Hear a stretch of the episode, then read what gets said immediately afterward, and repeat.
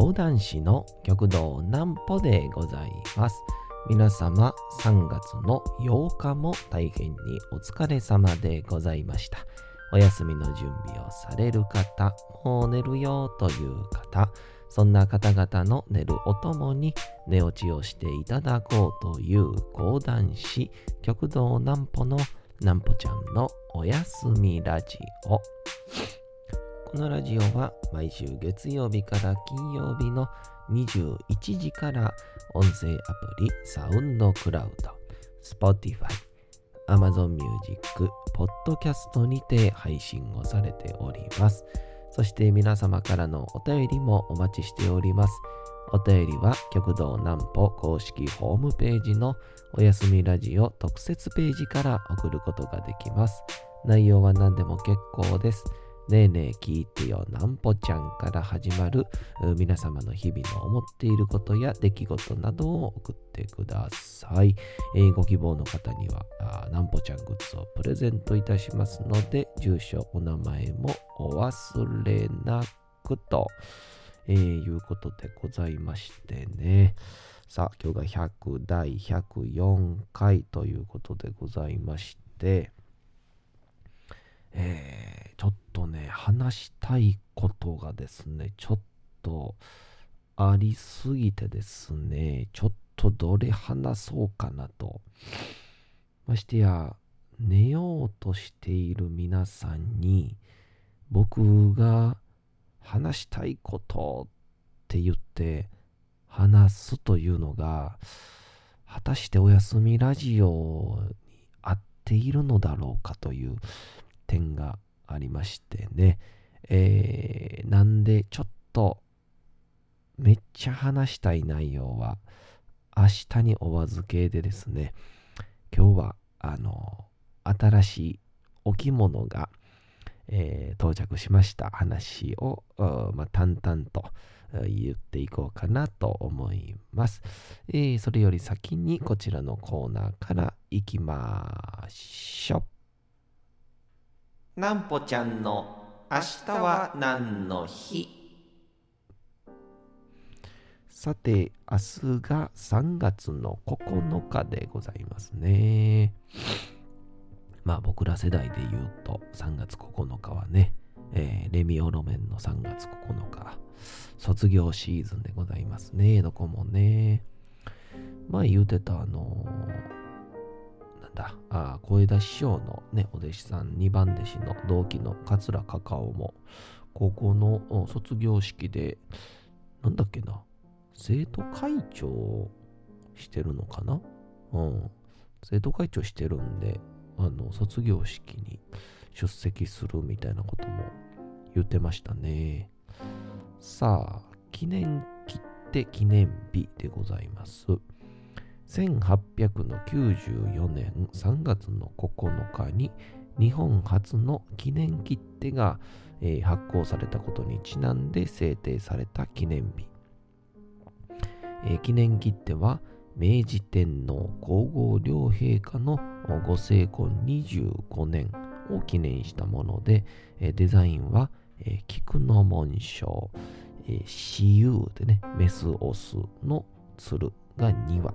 を栄養したものが採用されました。えーまた、内地用、日本国内がですね、えー赤色でね、紅色で、えー2000というお金。で、外地用、日本統治国。だから、この時は明治の頃ですから、まだ日本がね、植民地とかをしてた時代ってことですよね。いや、これちょっとやっぱ歴史を感じますよね。日本の統治国外地用が青色で5000の2種類が発行されていたと。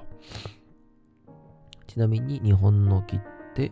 えー記念切手第1号となった上のものは、えープレミア切手として、えー今日でも売買対象になっており、単品でも片方でもちゃんと整っていれば1000円から2500円ぐらいの相場で扱われていると。えー加えて、特に、えー外地用青色5000の記念切手は発行数が少なく、えー50枚綴りのシートであれば、その価値は10万円以上になるのだとかということで、あのー僕が銭湯掃除をしてた頃に、たまたま排水溝かな？に、あのー、5000かな ?1000 かな？なんかね、小銭を見つけまして、で、それを一緒に、えーその場で、携帯で、えーこれいくらぐらいになるんかな？みたいな話をしたらですね、うん。1000が確か、1.2000ぐらいやった気しますね。そのあ、やっぱりあのー数出たやつはあんまり、えー、なんていうんかね、価値というか、えーやっぱ少ないことに意味があるんだなっていうところがね、えーございましたが、さあそんな感じですかね。今日はね、お便りをいただいております。えー、行きましょう。ハンドルネーム、ラッキー坊やさん。えー、ねえねえ聞いてよ、なんぽちゃん。なんですか？えー、なんぽちゃんの年季明けの回で着物を披露する的なことをこの前言っていたかと思うんですが、えーどういう風な着物が出来上がったんでしょうか、えーいろいろ教えていただけたらと思います。えーちなみに私はラッキーボーヤと言って、ラッキーボーイと言っていますが、えー実は私は女性です。てんてんてんということで、どっちでも大丈夫ですけどね。あとね、もう一つね、あの、いただいてたんですよ。どれだったっけな？えー、これか。ハンドルネーム、シュガさん。写真、写集書のシュガさん。で、お便り本文がですね、ねえねえ聞いてよ、なんぽちゃんのみということで、えー、まあ、グッズだけね、欲しいのかなと思って郵便番号とかね、えー住所だけ、えー送ってくるんかなと思ったらですね、えー何も入っていないという、もう、ねえねえ聞いてよ、なんぽちゃんってだけ言いたかったよなっていうシュガさんでございますがね、えーまあ、おそらく、まあ、僕の予想する限りですけどね、うん、送信ミスでしょう。まあ、おそらくね、えーありがとうございます。さあ、そんなわけで、えーラッキーボーイさんのご質問にお答えしようかなと思うんですけど、えー着物がね、えーあれいつだ、えー今日が、うん3月の8日でしょ？だから、えー6日の、えー土曜日に、えーだから金曜日か、その前日の。金曜日に、えー着物サロンリンの、ま、あ社長さんというんでしょうか、店主の平岡さんという方から、えーおでえーメールいただきまして、えー無事出来上がりましたと、えーいつでも取りに来てくださいねっていうことやったんですが、で、えーまた近々あそろそろ2ヶ月を切りましたら、アップをしていくつもりなんですが、えーちょっと私のね、こう年季明けの会に向けて、まあ、制作過程ですよね。まあ、チラシを作ったりとか、あとは出演者を決めたりとかね。で、今回の着物を作る流れであったりとか、そういうのをちょっとね、えー動画にして、えーこの当日まで迫っていこうじゃないかという、そういう風な感じにしようと思ってまして、そういうので、えーせっかくなんで、この平岡さんという方がね、非常にこう、お着物に精通されている、まあ、もちろんね、着物サロンっていうぐらいですから、うん、そういうところで、えーの方でいらっしゃるので、ぜひとも着物を着ている時に、まあ、動画を撮りたいなっていうのでね、まあ、快く引き受けてくださる方だったので、まあ、多分いけるだろうっていうことで、で、土日にね、着物を着てるという、土日はあ着物を着て、えー、対応させていただいてますという方でしたので、えー、金曜日のね、あれ、いつぐらいだったかな？夕方ぐらいですかね。出来上がりましたよっていう連絡が来て、あ、ほんまですか？嬉しいですね。みたいな。せっかくなんで、着物を着てる土日に、えー、取りに行きますね。みたいなことを言いまして、で、すぐさま、あいつもカメラ撮影とか、いろいろと相談にも乗ってもらってます。まあ、この、えー、ラジオではおなじみ、えー、笑い禁止令を出した、えー、鏡空子さんにですね、え、ついてきていただきまして、で、え、着物を早速土曜日のお昼に取りに行ってきまして、で、え、玄関で、まあね、え、誰に需要があんねんって言われたら、そらないんですけど、そういう、うおはようございます、みたいな。今日は着物ができました、みたいな感じの、えー、VTR を撮りまして、で、えー、中に入って、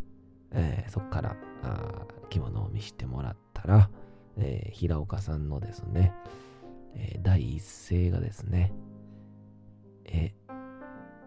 早すぎへんっていう、その。まあ、おそらく、まあ、翌週とかね、まあまあ、3日後、4日後ぐらいに来ると思ってあったんでしょうね。早すぎへんっていう一言目から始まりまして、一瞬ね、えー、まだ着物届いてへんのちゃうかなと、えー、思ったんですが、あそんなことなく届いてますよってことで、えー、見せていただきまして、まあ、一応あの、色合い的なことは前にもね、えー、言ってたかと思うんですが、まあ、一応2色作りまして、えー、1つが、えー、ブライトイエローグリーンとロイヤルブルーということだったんですが、あの、正直ですね、えー、一つが、うん、えー、なんて言うんでしょうね、あれは、剣道されてるんですか？みたいな。あなた、剣士なんですか？みたいな。色になりましたね。うん、その青色の方がね。うん、なんだろうな。えー、ちょっと一昔前、まあの、ドラマとか映画で見る、え、ちょっと今日は晴れ着ですかっていうような青色ですかね。うん、今の時代だったらね、もっと派手な色があるんでしょうけど、当時はきっとそんなに色のバリエーションなんてないでしょうから。その中でも、ちょっと今日は、ああの若旦那さん、おめかしですか？みたいな、えー、感じの、えー、色合いになりました。で、もう一つのね、えー、グリーンの黄緑と言うんでしょうか。の方がですね、うん。もうね、アホに仕上がりましたね。いやー、もう注文通りの、さすが平岡さんというような、着物サロン、リン、完璧っていうような、えー、内容になっておりました。まあ、むしろね、ちょっとね、もう、緑、黄緑が、ちょっとこう、自己主張をですね、もう、しすぎてて、ちょっと、エロいぐらいの、うん、ちょっと、エロい、えー、色になりましたね。うん。あの、まあ皆さんにとってのね、エロっていうのはいろいろあると思うんですけど、僕の中でのこのエロはですね、うーん、黄緑のエロは、色じゃないですよ。黄緑のエロは、そうですね。みそじあたりから出てくるエロでしたね。はい。最近あの、ちょっと、あの、プロデューサーありかにですね、最近あの、R18 の発言が多くないかってことをね、ちょっと言われてるんですけど、えー、まあね、あの、アンケートでも分かったように、もう6歳とか、高校生とか、あとは4歳の子も聞いているっていうことが分かったんで、えー、まあ、そっち向けのね、えー、そっちの子たちにも配慮した内容で、えー、お送りしていかないといけないねって話をついこの間したばっかりなんですけどね。みそじのエロの話をしてしまいましたね えー、まあぜひ、あのー、これを聞いてるね、10代未満の諸君、そして中学生、高校生、君たちもね、あと5年か10年もすれば、この言葉の意味が分かってくると思います。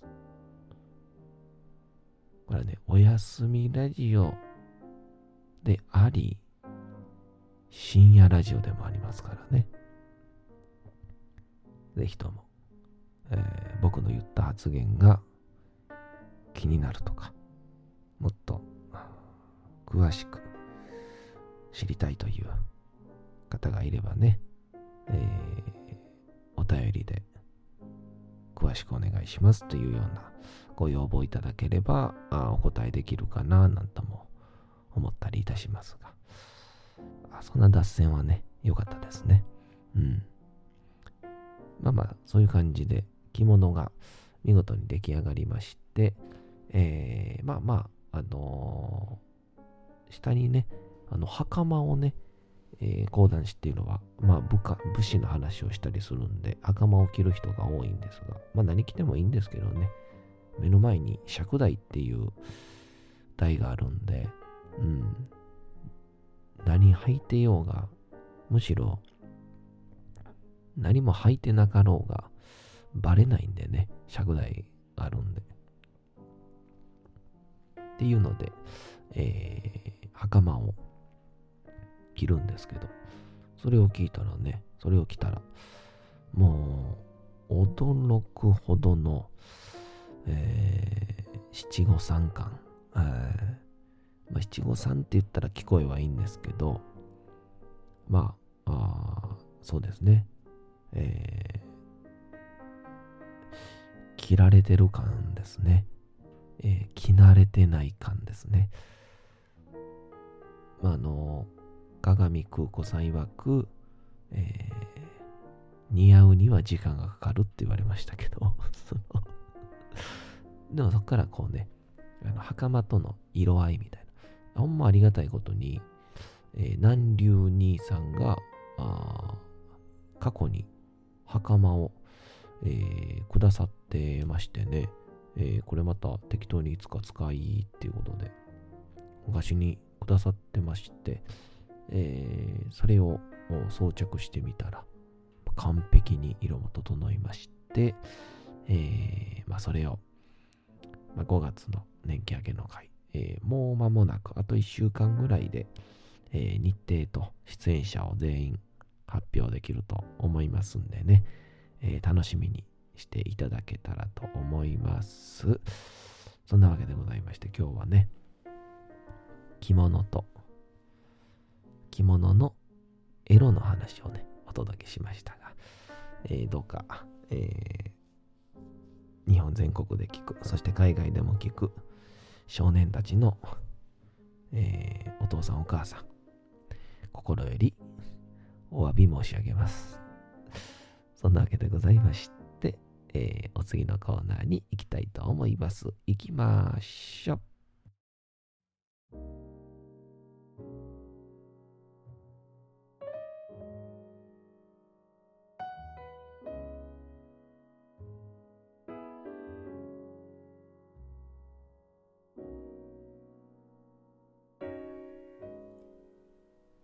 さて、時刻はうとうと朗読会の時間となりました。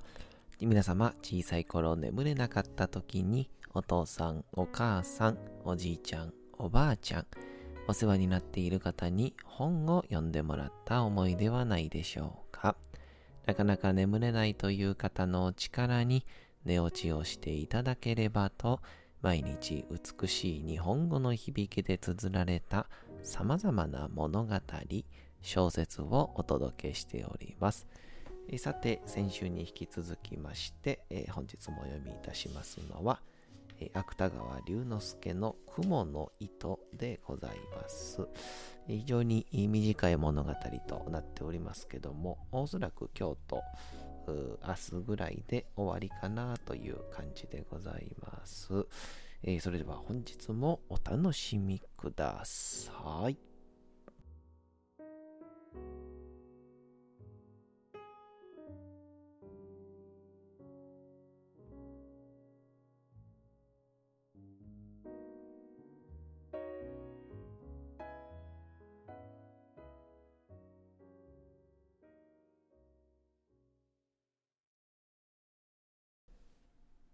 雲の糸。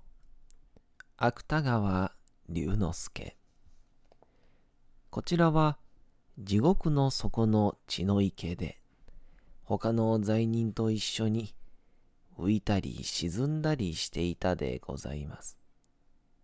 何しろどちらを見ても真っ暗でたまにその暗闇からぼんやり浮き上がっているものがあると思いますとそれは恐ろしい針の山の針が光るのでございますから、その心細さと言ったらございません。その上、あたりは墓の中のようにしんと静まり返って、たまに聞こえるものと言っては、ただ罪人がかすかな短足ばかりでございます。これは、ここへ落ちてくるほどの人間は、もう様々な地獄の責め苦に疲れ果てて、泣き声を出す力さえなくなっているのでございましょう。ですから、さすがの大泥棒、神田田も、やはり血の池の血にむせびながら、まるで死にかかった蛙のように、ただもがいていてばかりおりました。ところが、ある時のことでございます。何気なく神田田が頭を上げて血の池の空を眺めますと、そのひっそりとした闇の中を、遠い遠い天井から銀色の雲の糸がまるで人目にかかるのを恐れるように、一筋細く光りながら、スルスルと自分の上へ垂れて参るではございませんか。神田田はこれを見ると、思わず手を打って喜びました。この糸にすがりついて、どこまでも登っていけば、きっと地獄から抜け出せるのに違いございません。うまくいくと、極楽へ入ることさえもできましょう。そうすれば、もう針の山へ追い上げられることもなくなれば、血の池に沈められることもあるはずはございません。こう思いましたからは、早速、その雲の糸を両手でしっかりとつかみながら、一生懸命に上へ上へと手繰り登り始めました。もとより大泥棒のことでございますから、こういうことには昔から慣れきっているのでございます。しかし、地獄と極楽との間は何万里となくございますから、いくら焦ってみたところで、容易に上へは出られません。ややしばらく登るうちに、とうとう神田田もくたびれて、もうひとたぐりも上の方へは登れなくなってしまいました。そこで仕方がございませんから、まず一休み休むつもりで、糸の中ほどにぶら下がりながら、はるかに目の下を見下しました。さて、本日もお送りしてきました、なんぽちゃんのおやすみラジオ。さあ、ということで、とても話したい内容はですね、また明日に話そうかななんとも思ったりいたします。えー、皆様花粉が多くなってきましたからあお気をつけください。というわけでございまして皆様3月の、8日も大変にお疲れ様でございました。明日も皆さん街のどこかでともどもに頑張って夜にまたお会いをいたしましょう。なんぽちゃんのおやすみラジオでございました。それでは皆さん、おやすみなさい。すやすやすやーん。